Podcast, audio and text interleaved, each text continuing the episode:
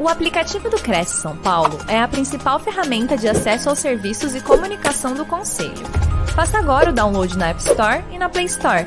E siga nossas redes sociais no Facebook e Instagram.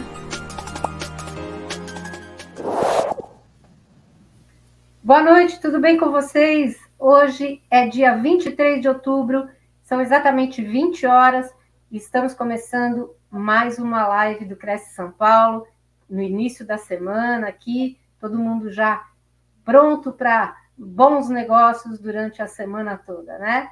E para quem quer fazer bons negócios, é óbvio que precisa de boas informações. E é isso que a gente traz aqui essa noite para vocês. Nosso tema de hoje, da nossa live, é do contrato à escritura, documentos-chave para venda segura de imóveis. Nessa palestra serão tratados as principais aspectos relacionados à segurança da compra, da venda de imóveis. Vão ser analisados os documentos da propriedade do imóvel, documentos do vendedor e comprador, bem como os exemplos de cláusulas contratuais que podem afetar a segurança dos negócios imobiliários. Para falar sobre esse assunto, nossa convidada de hoje é a doutora Graziela Rosa. Ela é advogada, graduada em Direito pela Unesp e pós-graduada em Direito Imobiliário. Ela presta assessoria jurídica para imobiliárias de todo o Brasil, com foco em locação, compra e venda de imóveis. Oferece soluções para desafios legais no mercado imobiliário. Doutora Graziella escreve artigos direcionados a corretores de imóveis, fornecendo orientações valiosas para garantir transações imobiliárias seguras. Busca constantemente conhecimento através de cursos avançados com temas cruciais como análise de risco em transações imobiliárias, elaboração de contratos e incorporação imobiliária. Como membro do Instituto Brasileiro do Direito Imobiliário, ela desenvolve seu comprometimento na promoção de boas práticas jurídicas na área e mantém-se atualizada por meio do contato com outros profissionais renomados em nome do nosso presidente, José Augusto Viana Neto, e de toda a diretoria do Cresce São Paulo, doutora, quero recebê-la. É um prazer aqui estar conosco no Cresce e na nossa live de hoje. Muito obrigada, Sônia. Gostaria de agradecer a você, ao Cresce, por essa oportunidade e também por, por essa troca de conhecimento que vocês vêm trazendo aqui no canal do YouTube, com tantos temas variados para os corretores de imóveis.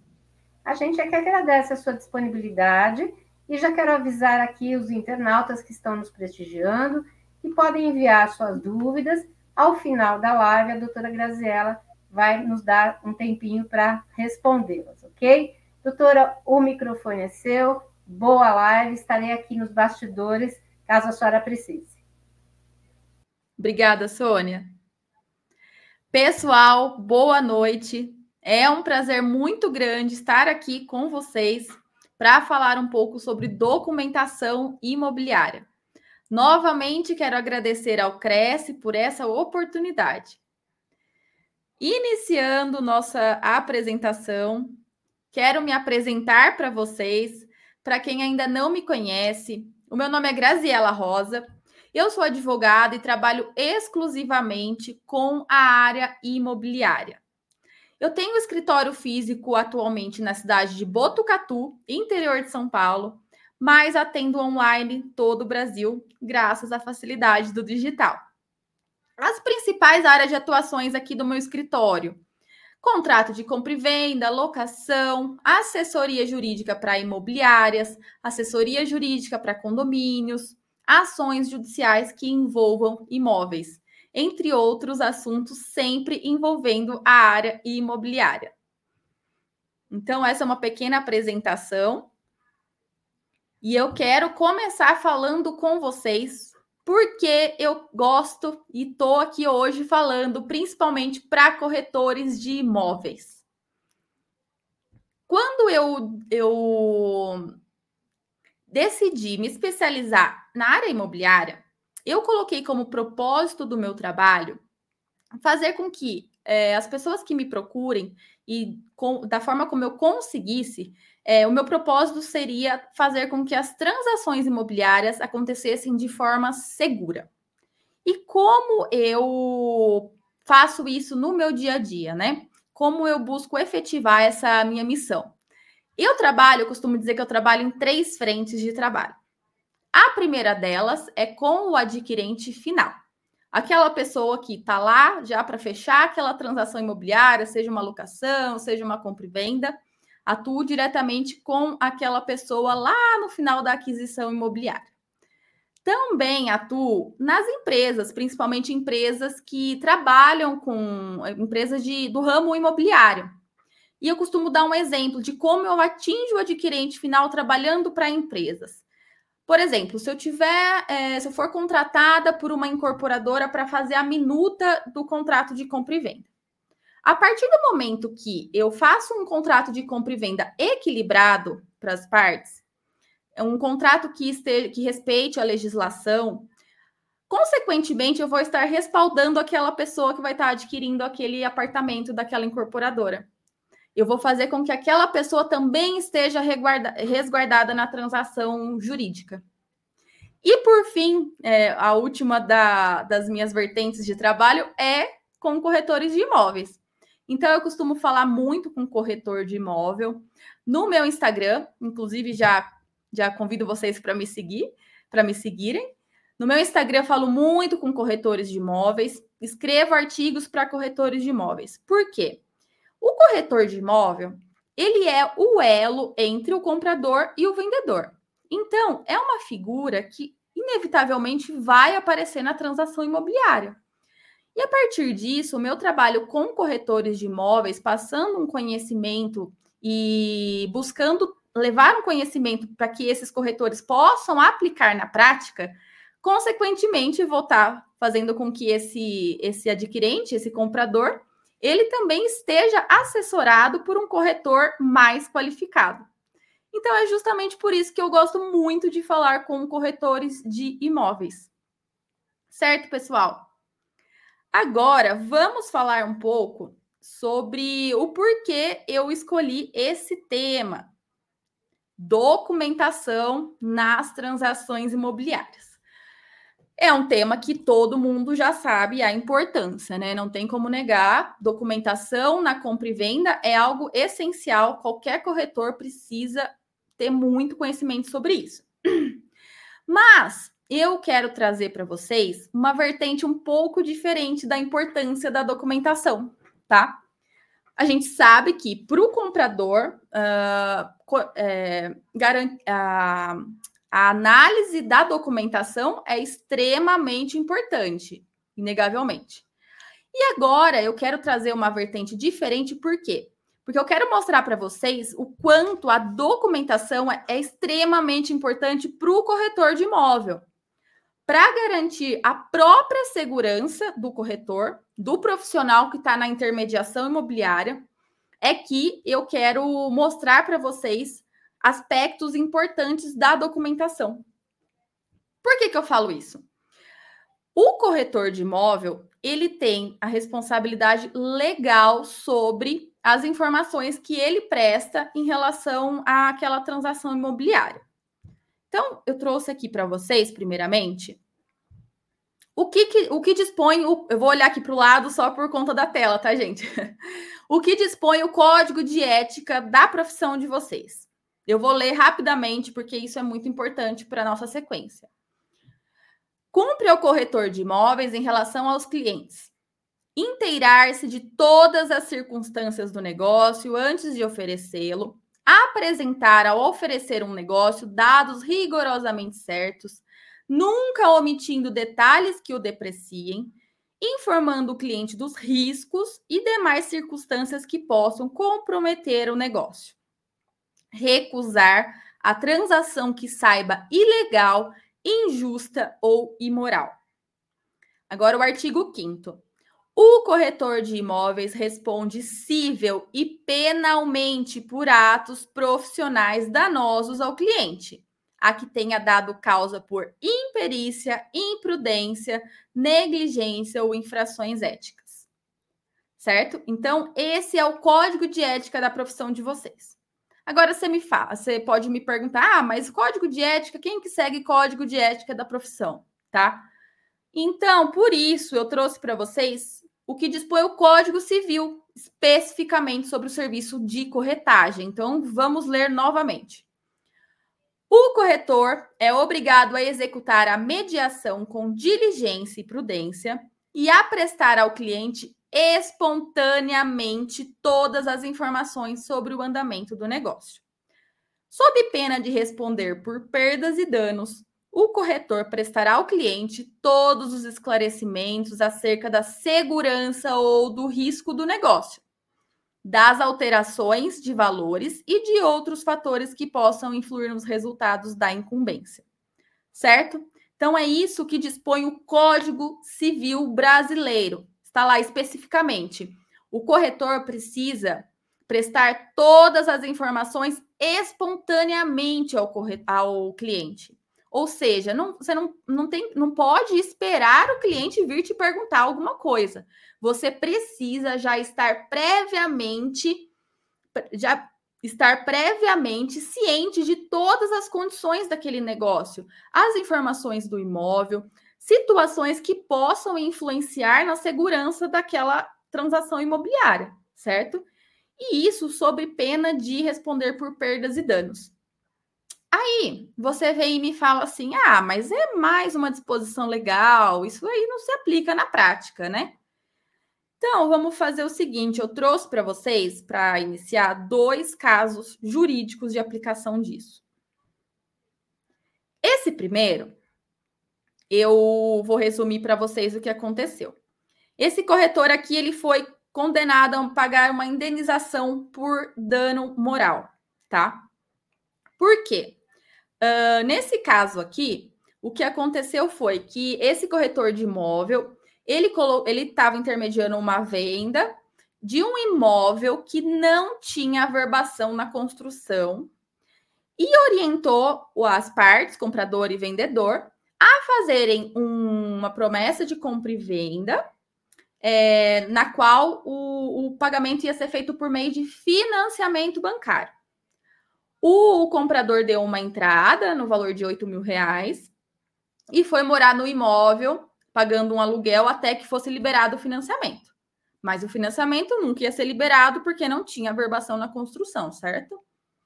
O que acontece é o corretor de imóvel, sabendo dessa situação e ainda orientando o cliente a fazer uma promessa de compra e venda, mesmo sabendo que o financiamento nunca ia ser liberado, sofreu a responsabilização é, judicial por conta disso. Então, ele foi condenado a uma indenização por danos morais por conta dessa irresponsabilidade na condução dessa intermediação.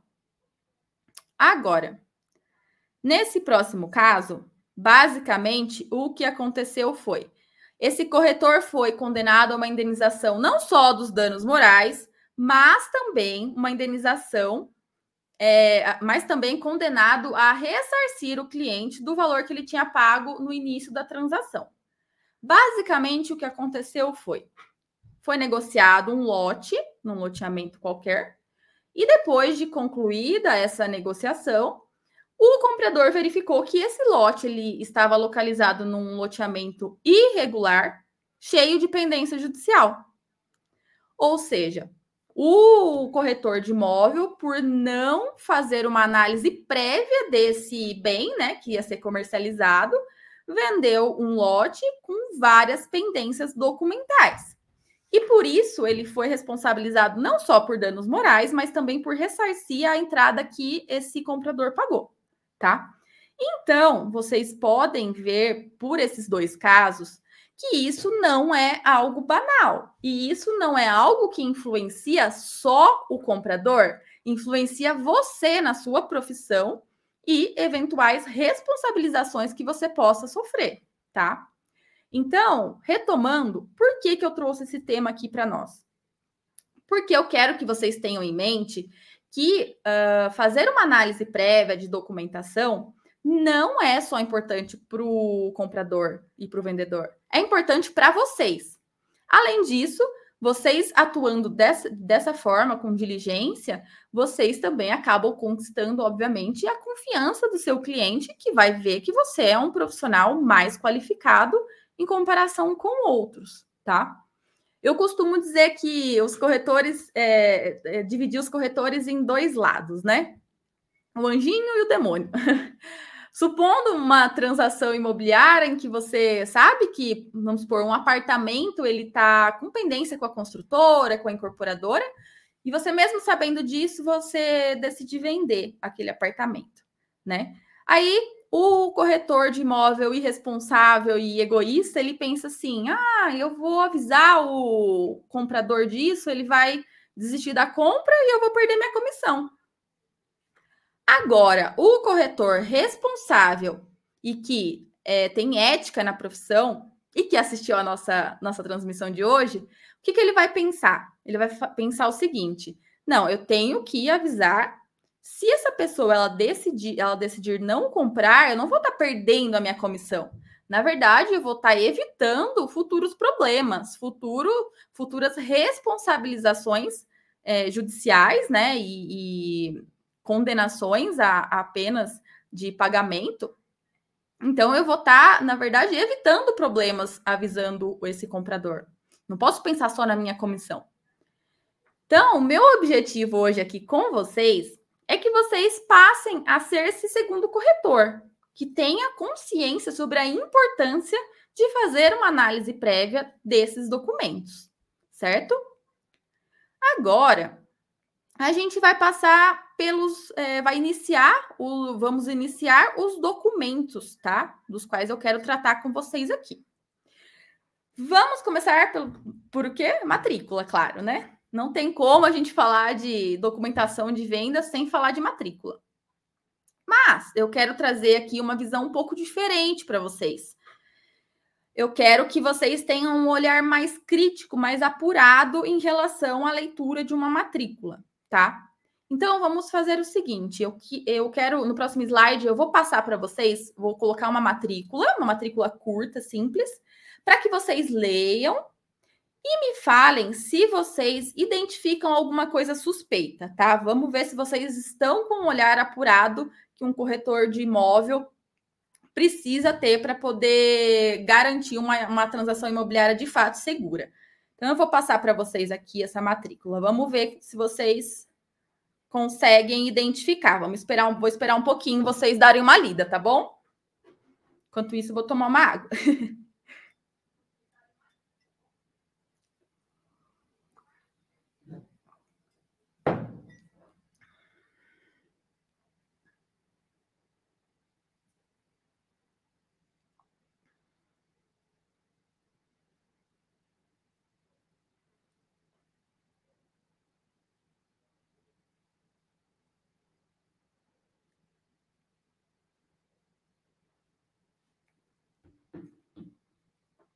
E aí, gente?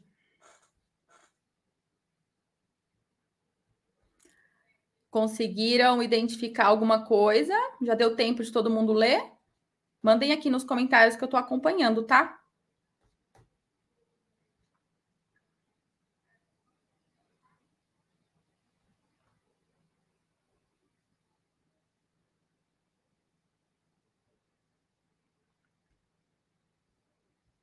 Acho que tem um delayzinho aqui, mas vamos seguir, tá?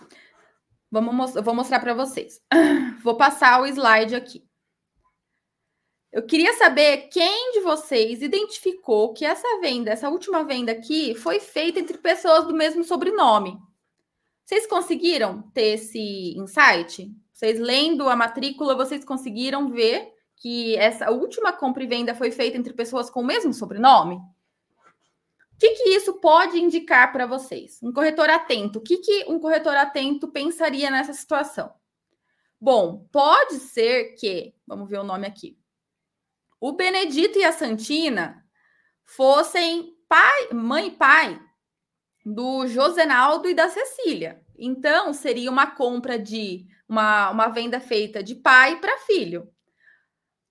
É, transações imobiliárias, compra e venda entre pai e filho, precisam necessariamente ter anuência dos demais herdeiros, se tiverem demais herdeiros, certo?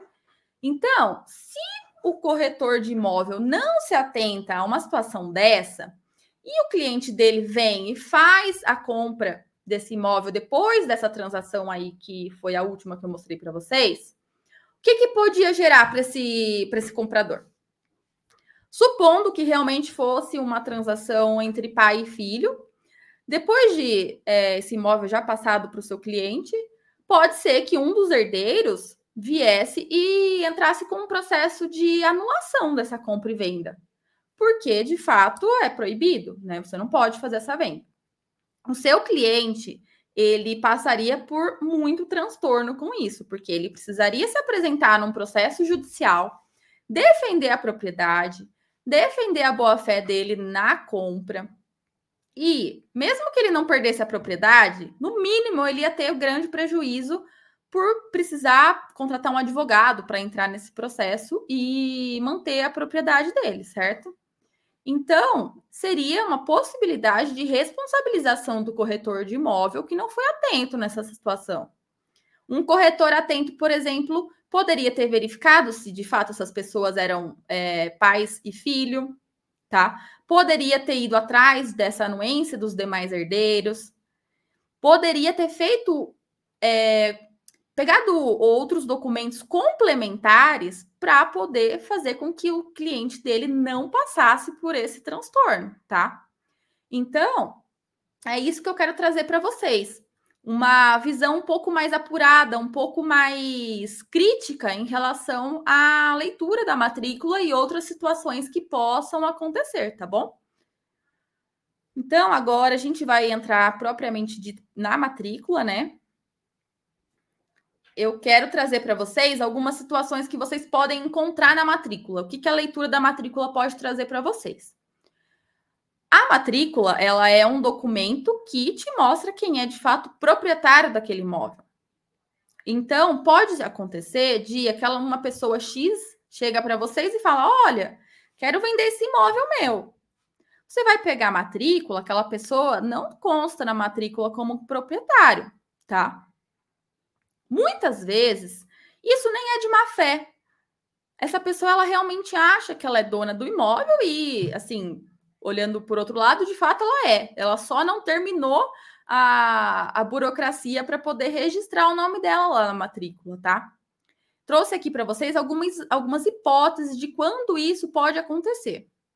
Supondo que a pessoa tenha feito um, um contrato particular de compra e venda e acabou de pagar, não fez escritura, ou até mesmo fez a escritura, mas depois não registrou.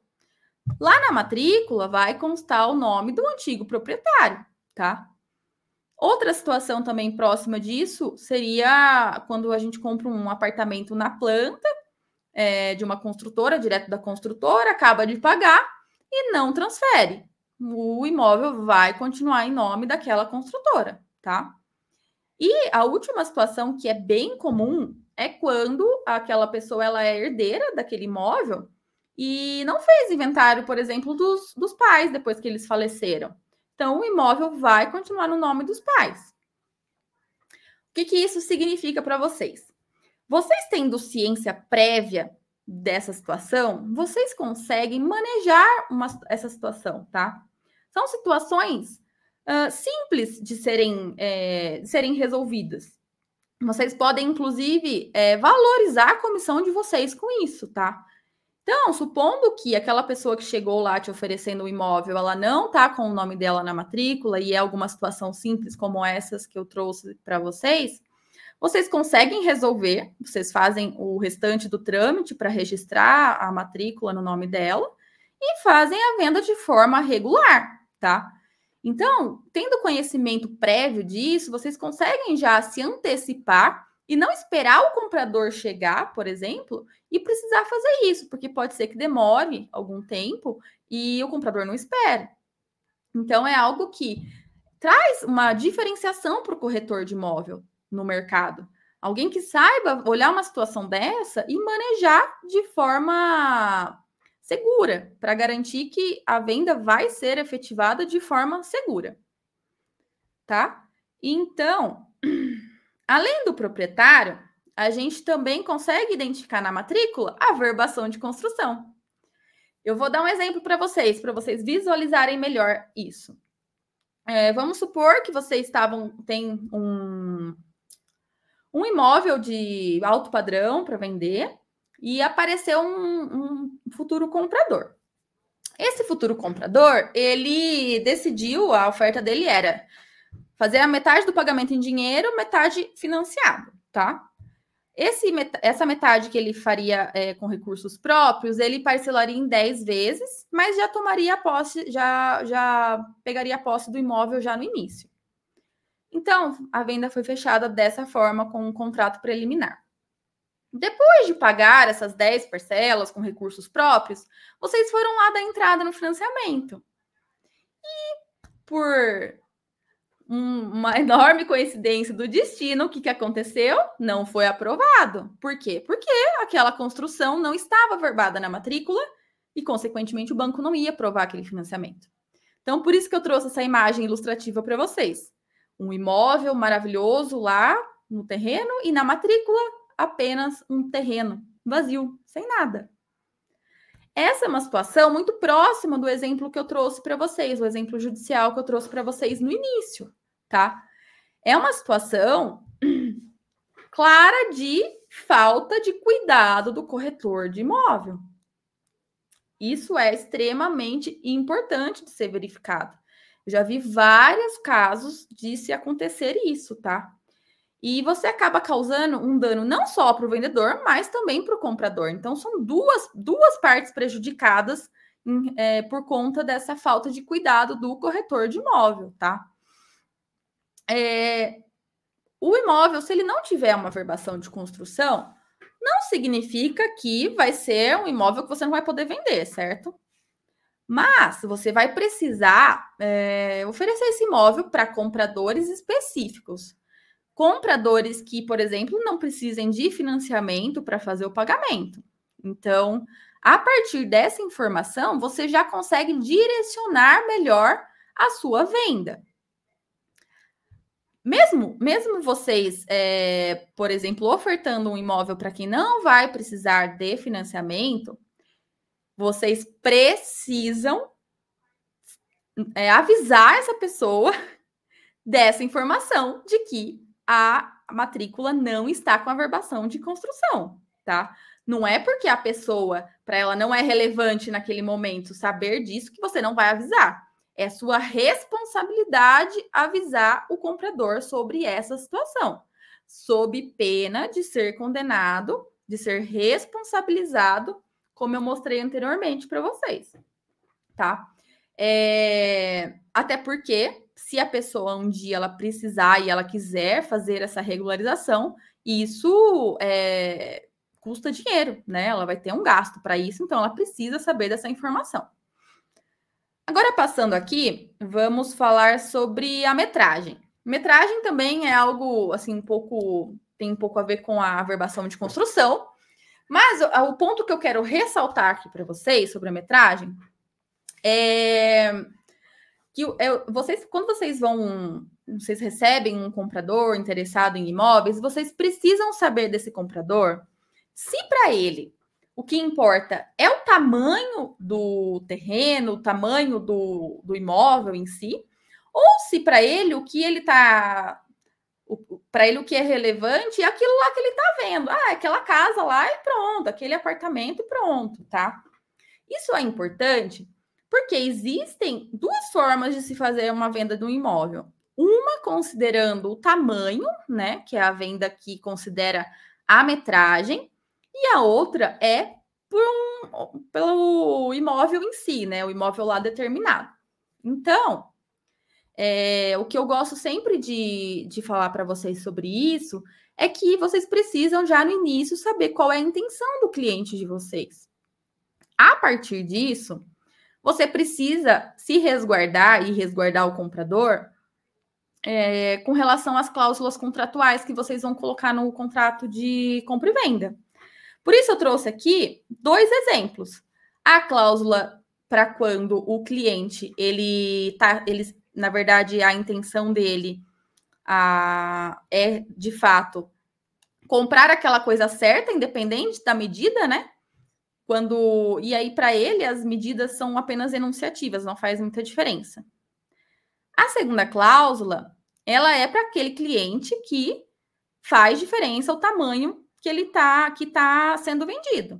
Normalmente imóveis rurais, né, que é bastante relevante a medida. Então, a depender da intenção do comprador, é que vocês vão incluir essas cláusulas aqui no contrato de vocês, tá bom? É extremamente importante que vocês incluam de acordo com o que foi combinado naquela transação imobiliária. Não peguem modelos de contratos de compra e venda, hein, gente? A gente pode fazer uma live, uma apresentação qualquer dia só sobre cláusula de contrato de compra e venda. Bom, então, uh, dito isso sobre a metragem, eu quero falar agora com vocês sobre o usufruto, tá? Usufruto é algo que causa muita dúvida para muito corretor de imóvel. Muitos não sabem manejar a situação. Primeiro, eu gostaria de iniciar, vou, vou, vou falar para vocês a diferença entre as duas partes que fazem, é, que são relevantes no usufruto. O usufrutuário e o nu proprietário. O usufrutuário, ele é aquela pessoa que tem a posse do imóvel e ela pode, ele pode fazer o que ele quiser com o imóvel, menos vender. Então, ele pode morar, ele pode alugar, ele pode emprestar, pode fazer o que ele quiser com o imóvel, mas não pode vender, tá? O no proprietário é aquela pessoa que só tem a propriedade. Então, ele não pode fazer nada com o imóvel, só vender, né? Então, existem essas duas figuras no, no usufruto. Supondo que o nu proprietário, como eu falei para vocês, ele faça a venda daquele imóvel, o que, que acontece com aquele comprador? Aquele comprador, ele só vai comprar o imóvel, não vai poder tomar posse, não vai poder fazer nada com o imóvel até que aquela pessoa que está ocupando, que é o usufrutuário, venha a falecer.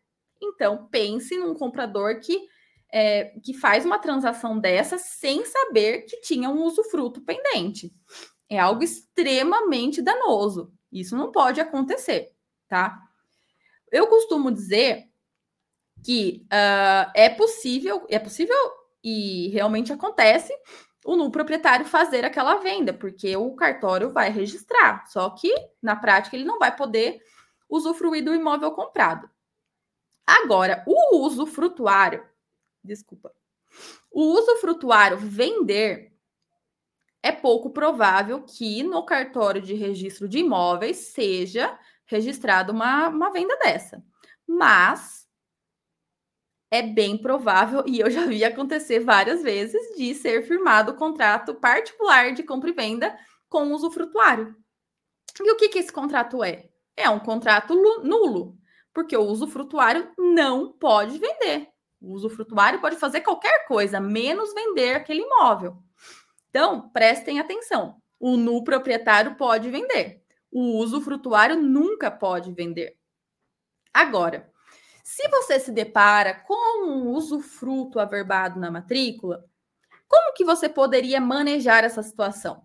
Quer dizer, então, que não é possível vender imóvel com usufruto, é melhor é, deixar isso para lá. Na verdade, não. É, o corretor de imóvel bem informado sabe que é possível sim fazer uma venda com usufruto. E de que forma você vai fazer essa venda para que o comprador tenha, é, seja transferido ao comprador aquele imóvel na totalidade, né? Que ele possa fazer o que ele quiser com o imóvel. Basta que o usufrutuário e o nu proprietário estejam de acordo com a venda e assinem tanto o contrato de compra e venda quanto a escritura. Dessa forma, o comprador ele vai sim é, conseguir tudo do imóvel, né? Ele vai poder tanto ter a propriedade como a posse. Dessa forma, você consegue garantir uma venda regular, uma venda comum, porque o usufruto vai ser extinto a partir disso. Então, a gente precisa que as duas partes do usufruto, o usufrutuário e o no proprietário, estejam de acordo. E aí você consegue fazer uma venda regular, mesmo com esse usufruto prévio tá? Então, gente, eu queria saber de vocês se vocês estão achando que o ritmo tá bom, tá muito rápido, vocês estão entendendo. Queria que vocês me dessem um retorno aqui no chat. Deixa eu ver se tem alguém aqui falando alguma coisa. É... A gente hoje, retomando, estamos vendo sobre os documentos importantes para transação imobiliária, para compra e venda. Mas o nosso foco hoje é mostrar para vocês o quanto esse tipo de situação, esse tipo de análise é relevante para o próprio corretor de imóvel, tá? Então, o Afonso está falando que está ótimo.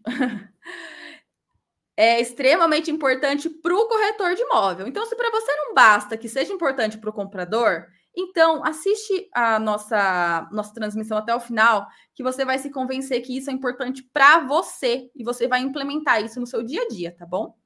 Nós já vimos até agora, na matrícula do imóvel, a gente já viu a questão do proprietário registral, a questão da averbação na, da construção, da metragem, e por último, a gente já falou sobre o usufruto, tá?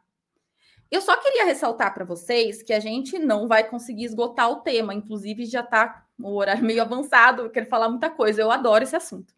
É, a gente não vai conseguir esgotar o tema, porque é muito assunto. E outra coisa, não existe um checklist que eu vou vir aqui para vocês e falar: olha, peguem todos esses documentos e a transação vai ser segura. Não existe. Justamente porque é, a partir de alguns documentos básicos, é que vocês vão, com um olhar atento, vocês vão é, verificando situações que dão indícios de problemas, né? E a partir disso, vocês vão atrás de outros documentos complementares. Então, como eu falei no início, aquela transação feita entre pai e filho, nenhum checklist vai estar falando para você pegar um termo de anuência de herdeiro, né? Então, é isso que eu quero mostrar para vocês. Vocês precisam de um olhar atento para irem atrás de documentos que vão fazer vocês terem uma análise mais apurada da situação para garantir que aquela venda seja feita de forma segura, tá bom? Então, agora eu quero falar sobre os processos judiciais da matrícula. Penhora, indisponibilidade de bens e execução. O que, que essas três situações indicam para a gente quando elas estão averbadas na matrícula? Indicam que aquele bem, é, ou no, os bens no geral do, do vendedor, podem estar em risco. Podem estar em risco, tá? Só que isso não significa que está tudo perdido, que vocês vão deixar aquela venda passar, tá? É isso que eu quero mostrar para vocês hoje. Quero mostrar o que significa e como vocês podem manejar essa situação para não perder essa venda. Hum, Tá. A penhora. Primeiro vamos falar da penhora. O que, que a penhora significa? A penhora significa que aquele vendedor ele tem um processo judicial no nome dele, em que foi determinado que aquele bem específico vai ser usado no futuro para pagamento daquela dívida. Aquele bem no futuro vai para leilão e o valor arrecadado no leilão vai ser usado para o pagamento da dívida, tá? Só que Uh, isso não significa que você vai perder a venda. Na penhora, é possível que haja a substituição do bem por dinheiro. Então, vamos supor que vocês têm um comprador que está extremamente interessado naquele imóvel, por conta da localização, aquele imóvel tem tudo que aquele comprador precisa e vai ser muito difícil dele encontrar outro imóvel com aquelas características. Você não precisa dar como perdida aquela venda porque tem uma penhora no imóvel. Você pode procurar um advogado, desde que o vendedor e o, e o comprador estejam de acordo, é possível entrar nesse processo, fazer a substituição da penhora daquele bem por dinheiro. Inclusive, para quem ele, essa pessoa, para quem o vendedor está devendo, é muito melhor que seja feito dessa forma. Então, você vai tirar aquela verbação de penhora, porque o processo vai estar garantido por outra coisa, no caso, dinheiro, e vai liberar aquele imóvel para venda. E essa venda vai ser feita de forma regular, sem nenhuma pendência e sem nenhuma insegurança, tá? Então, é uma situação extremamente importante que vocês precisam saber manejar, tá? Vamos falar agora sobre. Deixa eu só tomar uma aguinha aqui, gente. Sobre indisponibilidade de bens. O que, que a indisponibilidade de bens significa? Significa que em algum processo judicial, O juiz determinou que todos os bens daquela pessoa fossem declarados como indisponíveis, fossem declarados como indisponíveis. Ou seja, não é exatamente aquele imóvel que você pegou a matrícula que foi declarado como indisponível. É uma coisa mais geral, mais ampla. Então, se o vendedor tiver outros imóveis, esses outros imóveis também estão com essa verbação. Veículos, eventualmente contas bancárias. Então, é uma coisa muito mais geral, tá? Diz respeito a todos os bens do vendedor. E a indisponibilidade, ela é uma anotação preventiva. Uh, normalmente, no início de algum processo em que o juiz verifique que existe a possibilidade daquela pessoa se tornar devedora e para evitar que ela venha a vender os bens e depois no final do processo não tenha mais nada para poder pagar aquela dívida, eles, o juiz faz essa, é, essa anotação nos bens dessa pessoa, tá?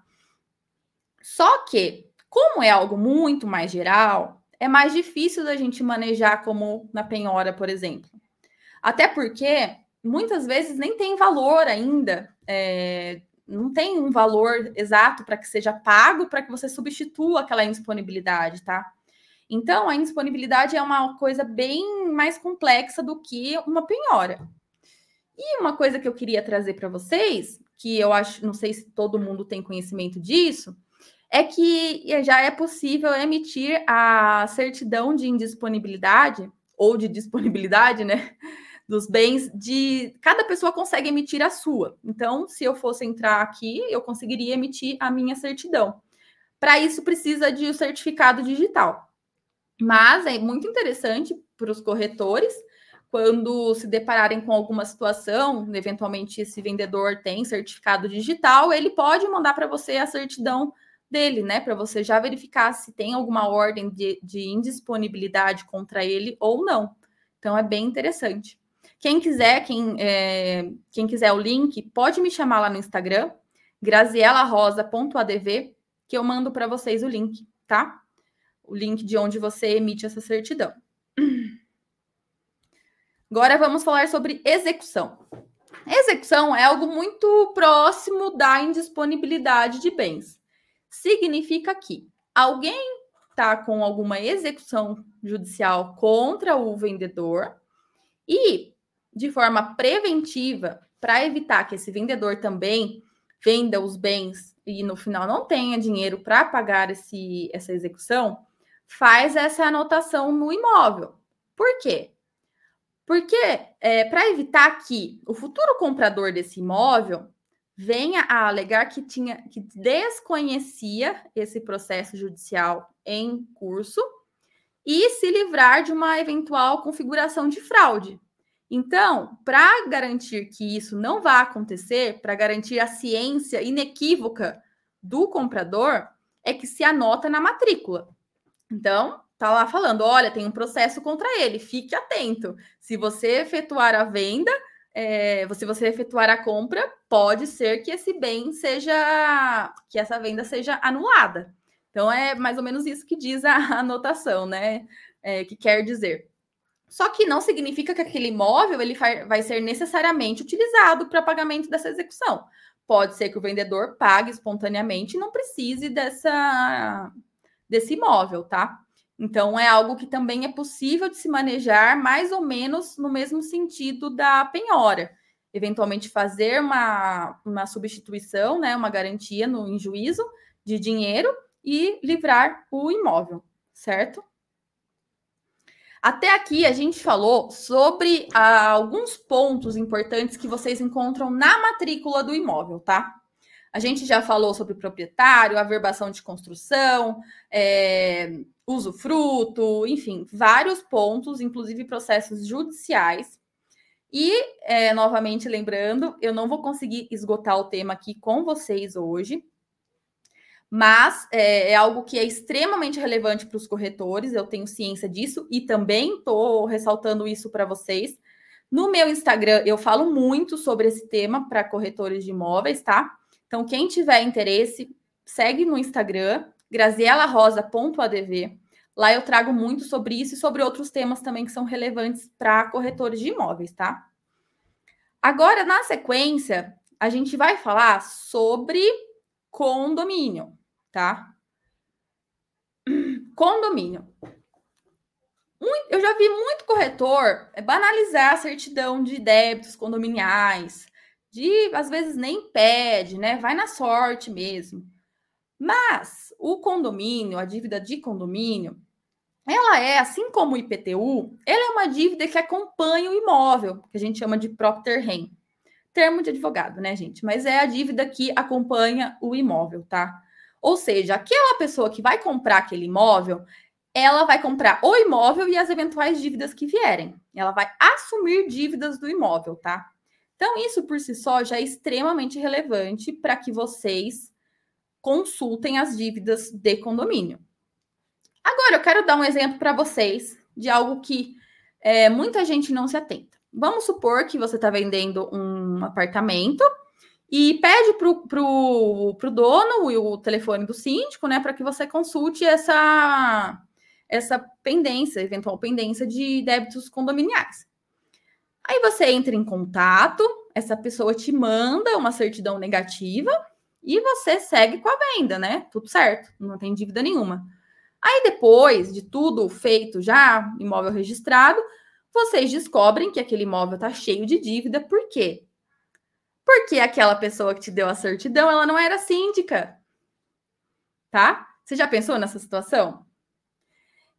Depois que eu me deparei com casos desses, é que eu ressalto essa questão de condomínio para todo corretor que eu tenho oportunidade de falar.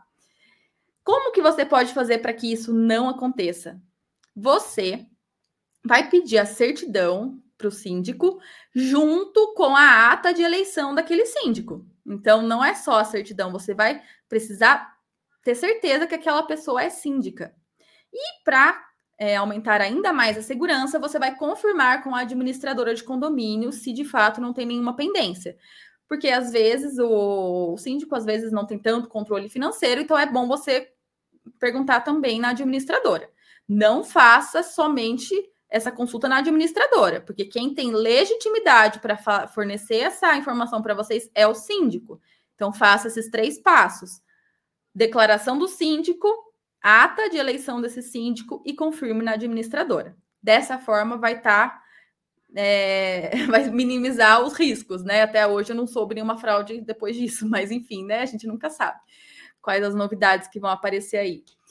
É, e aí, para poder reforçar com vocês essa importância de verificar os débitos condominiais, o que, que eu trouxe? Eu trouxe um corretor responsável por que foi responsabilizado por não fazer essa verificação, tá? Então, nesse caso, esse corretor ele foi condenado a uma indenização por dano moral e material em quase 10 mil reais, tá? Ele foi condenado por não fazer a verificação prévia de débitos condominiais, a pagar os débitos condominiais que estavam abertos e também a pagar uma indenização por dano moral. Ou seja, é algo que se você não verifica, vai vir para você o problema, tá? Então, pensando no propósito da nossa conversa de hoje, você não só tem que verificar para o cliente, mas também para você. É, a gente vê aqui no julgado que o, o juiz fala que o, que o, corretor deixou de prestar informação, informação básica atrelada ao negócio jurídico o que rendeu aos apelados, né, os clientes, diversos desgastes, além de prejuízo econômico. Então, só para reforçar a importância disso aqui para vocês, tá?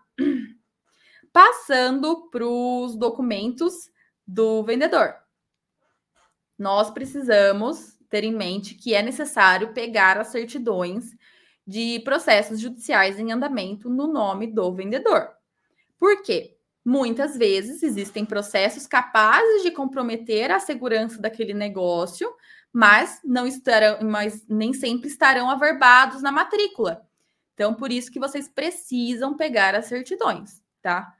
Precisam pegar as certidões do local do imóvel, do estado do local do imóvel e também do local onde o vendedor mora, se forem estados diferentes ou cidades diferentes.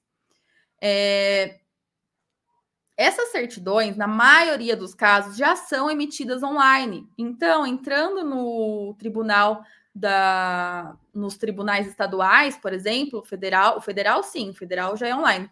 Agora, de, dos estados, a maioria já é emitida online, então é algo muito simples de se fazer, tá? É, é simples e efetivo. Vocês precisam fazer, não tem como você não fazer isso. Uh, então, as certidões que vocês precisam tirar de processo são as da Justiça Estadual de primeira e segunda instância, Justiça Federal e Justiça do Trabalho, tá? Já as certidões negativas de débitos, elas vão mostrar para vocês se aquele vendedor ele tem algum débito naquele órgão que você está fazendo a pesquisa. Porque nem sempre aquele débito ele vai gerar um processo judicial. Então, você precisa também fazer a busca de, de, de dessas certidões negativas dos órgãos, tá?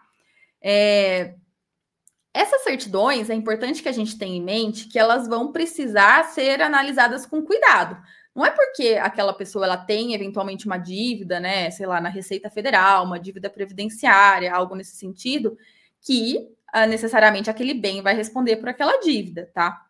A gente precisa ter muito cuidado, não só nessas certidões negativas, como as de processos judiciais também. Quando eu faço assessoria jurídica para imobiliárias, é, os corretores costumam me mandar: olha, tem uma dívida nesse lugar, ah, tem um processo aqui, tem outro ali para que eu consiga verificar se existe a possibilidade de haver alguma algum risco mesmo, né, em relação a aquele imóvel. Então você precisa verificar as condições patrimoniais daquele vendedor, o valor daquela dívida e o valor do imóvel, para ver se realmente existe algum risco de vender aquele imóvel e no futuro é, ser declarado uma fraude à execução, uma fraude a credores, tá? Essas, as certidões de negativas é, seriam de débitos municipais, débitos estaduais, federais, débitos trabalhistas e protestos, tá?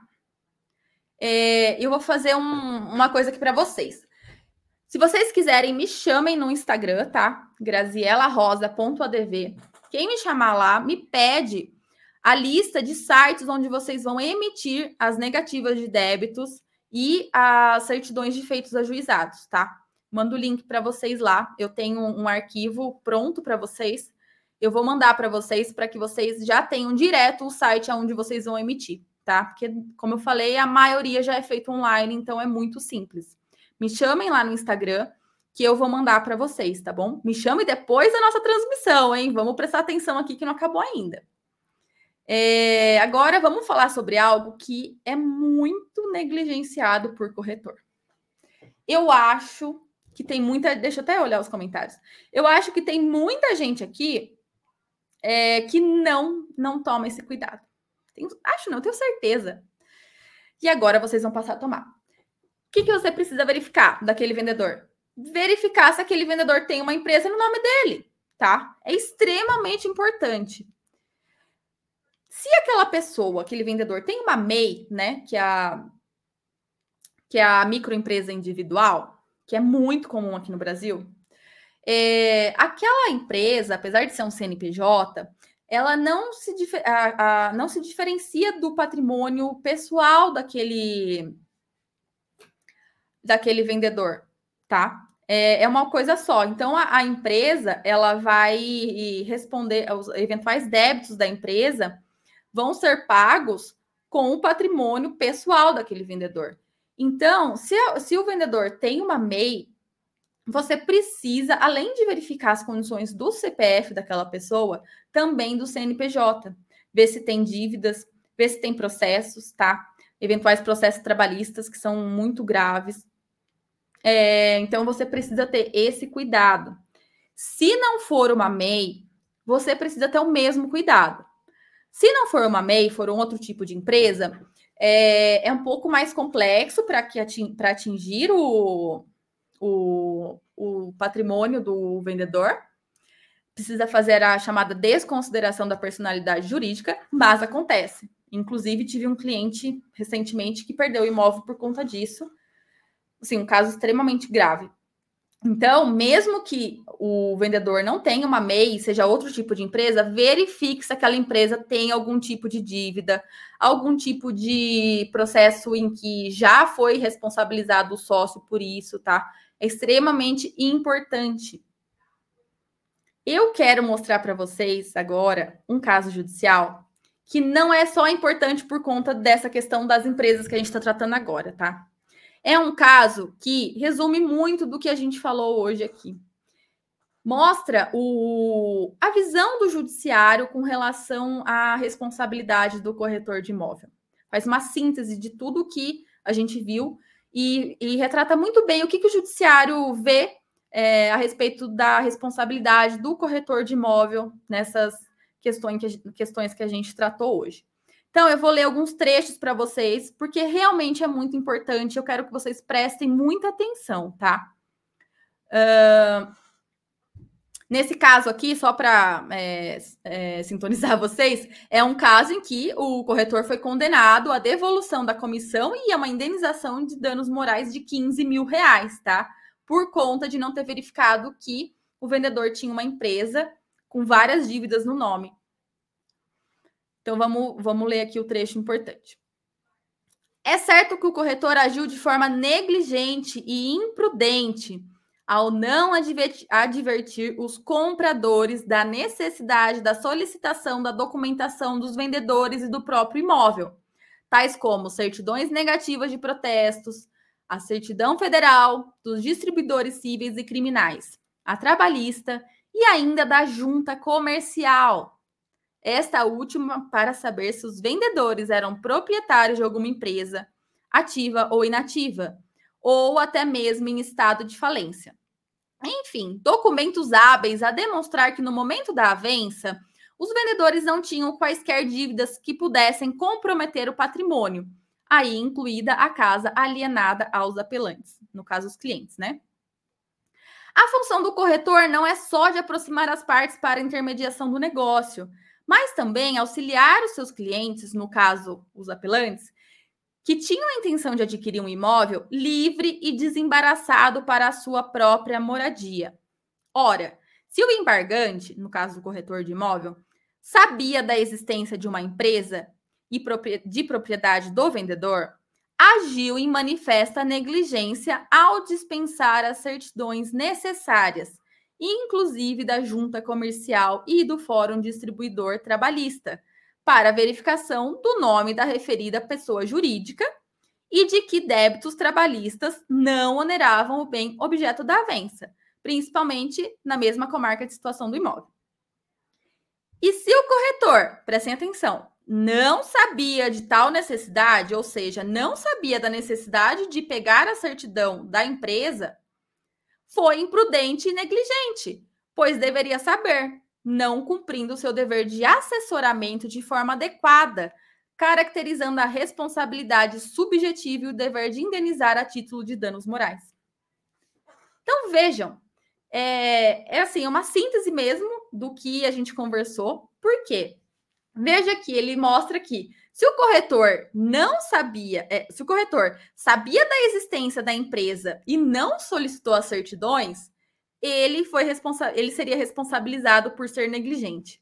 Se o corretor sa não sabia da existência da empresa e nem que precisaria verificar essa, essa existência de empresa em nome do vendedor, também foi negligente, porque deveria saber, porque faz parte do seu trabalho como corretor, como intermediador de uma negociação imobiliária. Então, é algo que é extremamente relevante para que vocês tenham em mente. Não adianta você falar, nossa, mas eu não sabia que precisava verificar essa situação na empresa num processo, quando chega o processo para você. Se você não sabia, você deveria saber, como disse a própria decisão, tá? Então, isso é extremamente importante. Eu quero que vocês tenham muito em mente isso. E aí, para a gente já encaminhar para o final, é, nós tratamos aqui sobre situações muito importantes para que vocês tomem cuidado e não, não, não acabem sendo responsabilizados judicialmente por uma falha de, de análise mesmo, de análise documental. Então, a gente tratou sobre a matrícula, tratou sobre débitos condominiais, falamos sobre pesquisas no nome do vendedor, falamos sobre situações que são relevantes e que não podem passar batidos por vocês, tá? isso era o que eu, o que eu gostaria de falar para vocês. Lembrando que não era a pretensão esgotar o tema. Se vocês quiserem, a gente pode falar sobre isso, mais sobre isso novamente, tá? Porque é, é, é algo que realmente é, é muito relevante, eu vou frisar para vocês. Eu procurei trazer a, a, as informações que eu julgo que são mais, uh, que são é, seriam muito bem aplicadas por vocês no dia a dia. Então, eu selecionei pontos que me pareciam mais pertinentes. Eu espero que vocês tenham gostado, que tenham realmente é, pegado informações que vocês ainda não sabiam manejar muito bem, que tenha sido muito proveitoso por você, para vocês, tá? É um, foi um prazer muito grande estar aqui. Eu gostaria de novo de agradecer ao Cresce São Paulo, agradecer a oportunidade de estar aqui hoje e novamente convidar vocês para me seguir no Instagram.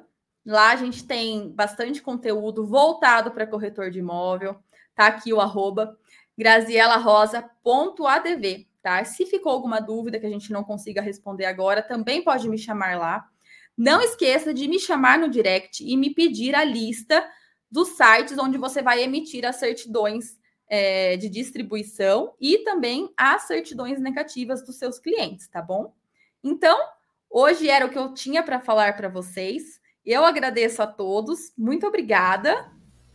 E agora a gente vai com a Sônia. A gente que agradece, Graziela. É, eu sinto que, é, infelizmente, a gente não vai ter tempo suficiente para responder as perguntas dos internautas, mas assim como você já disponibilizou o teu Instagram, eu pediria que as pessoas que ainda ficaram com dúvidas, que enviassem as perguntas para você, para que você possa é, finalizar o assunto pelo Instagram, pode ser? Sim, claro. É, realmente eu vi que tem bastante pergunta aqui que a gente não conseguiu responder. Como eu falei, esse tema é muito importante, eu adoro é. falar dele, então a gente. E é um tema deixar, a gente vai né? indo, né? detalhes que precisam ser lembrados, né? Com certeza é, é uma coisa assim que não dá para você passar em pouco tempo, né? Com certeza.